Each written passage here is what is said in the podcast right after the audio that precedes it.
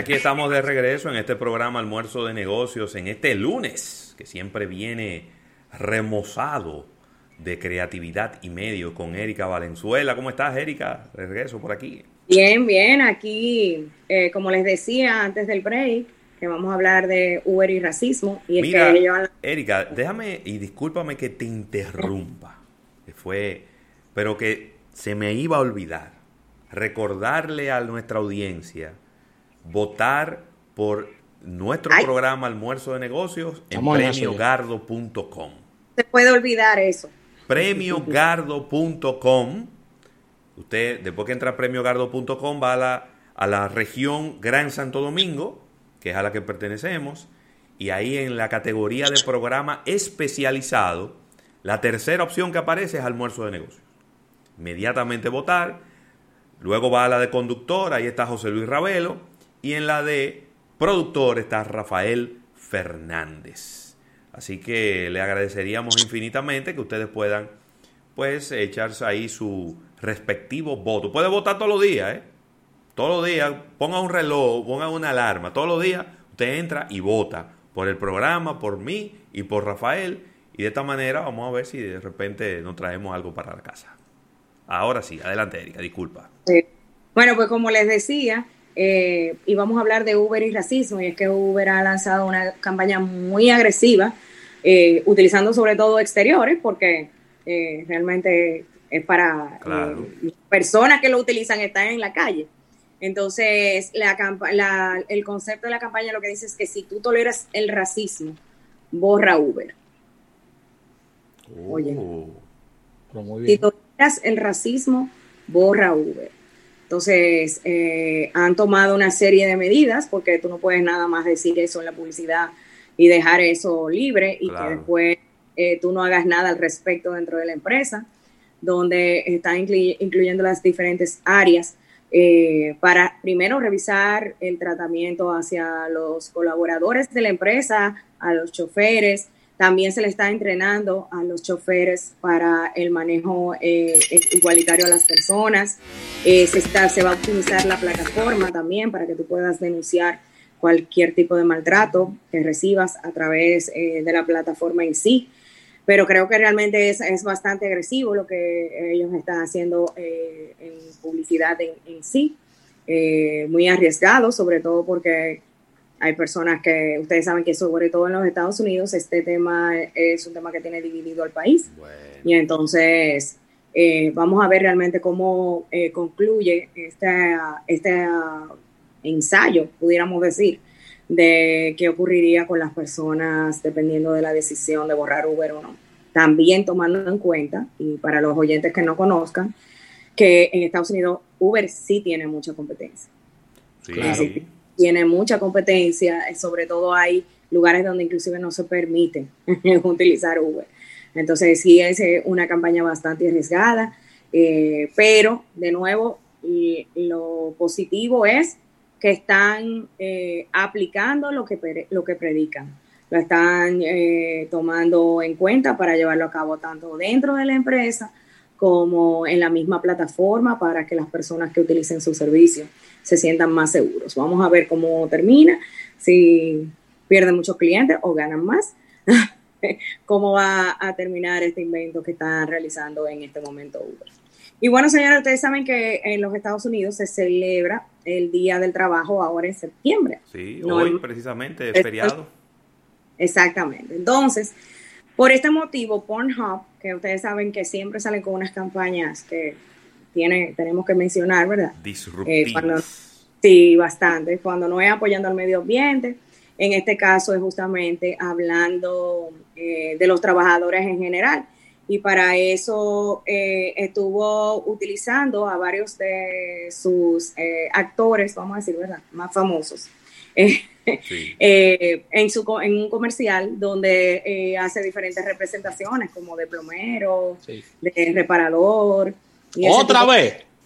Sí, bueno, entonces, pero eso genera de qué hablar, es, ellos logran lo que buscan con este tipo de cosas, es decir, tratando de alabar a estas personas, de cómo se comportan, eh, de, qué trabajo realizan y demás, pero en un comercial que, que es bastante jocoso y va muy de la mano de lo que es Pornhub como, como marca. Que recuerden que inclusive es un referente eh, a la hora de tú eh, buscar cuáles son las tendencias y qué es lo que la gente está realmente buscando en plataformas digitales. Recuerden que ahí es que sale eh, las cosas más buscadas. lo que debió de convertirse en su, en su momento Playboy.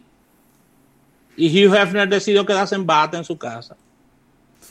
Lo que pasa es que no, no tenía como esa visión para hacerlo en ese momento.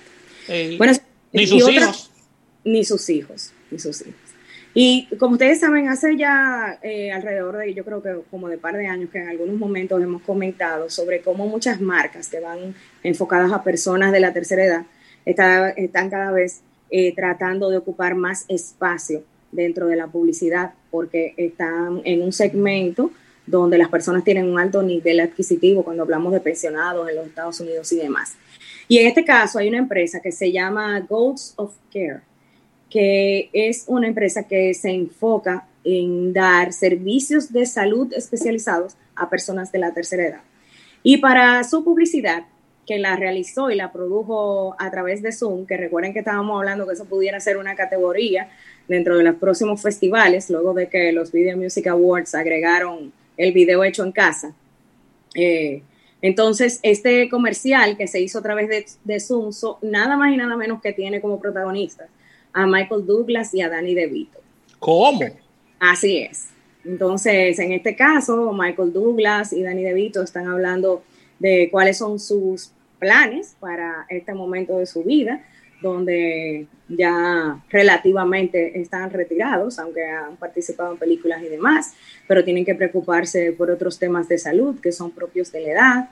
Y entonces, de la manera tan jocosa como ellos nos tienen acostumbrados sobre todo cuando les ha tocado participar juntos en alguna producción, empiezan a conversar sobre los beneficios que ofrece esta empresa.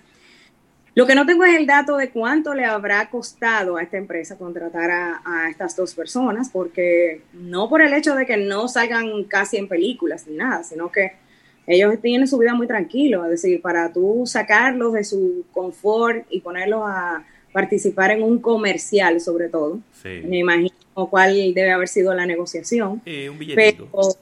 Pero, Un billetico bueno.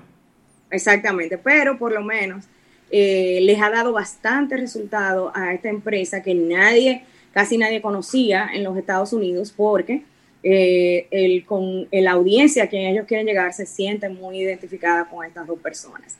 Eh, al parecer, este es solamente el inicio de varios comerciales que van a estar presentando y luego van a estar incluyendo otras celebridades también que se encuentran en, como ese rango de edad en el que están Michael Douglas y Danny DeVito.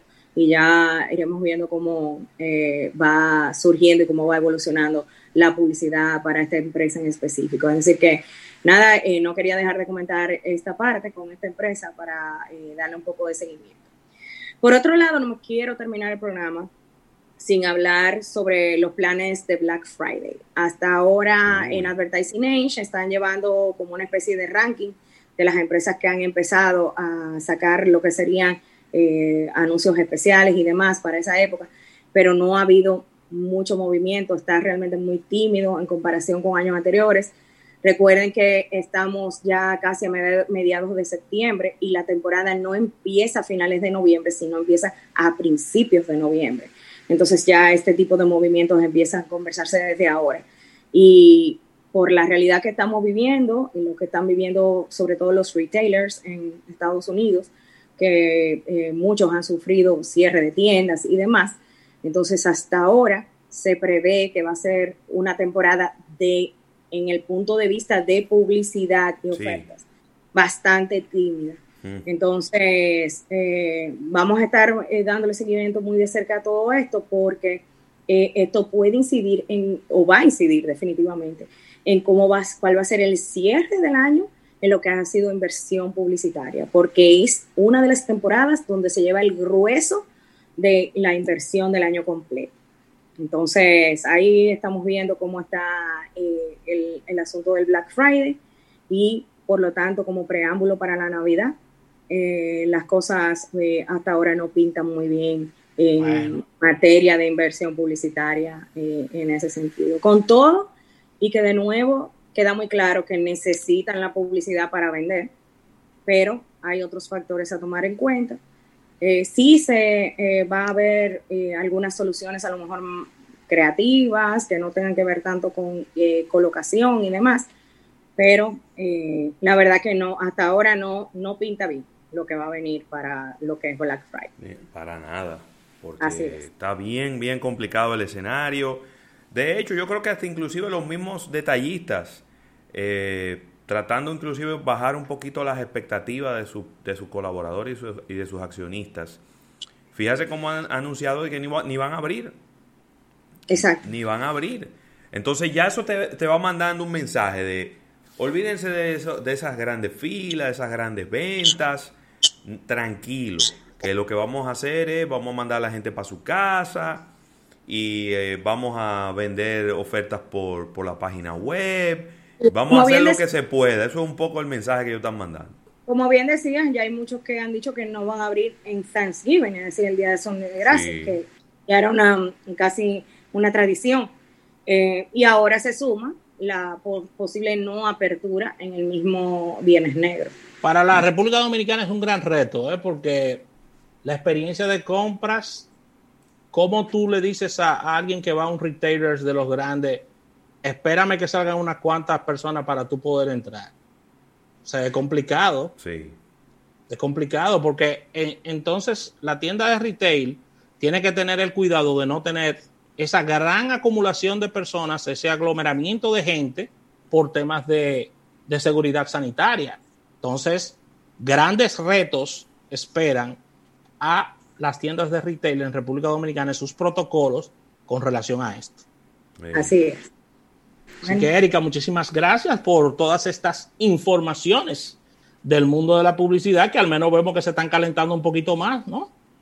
sí, vamos, a ver quiénes más se suman al Super Bowl, porque ya, ya hubo un valiente.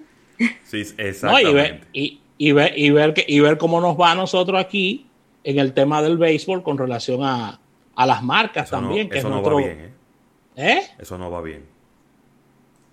Eso no va no bien. va bien porque anunciantes de los más grandes y de los más importantes ya han dicho extraoficialmente que no van.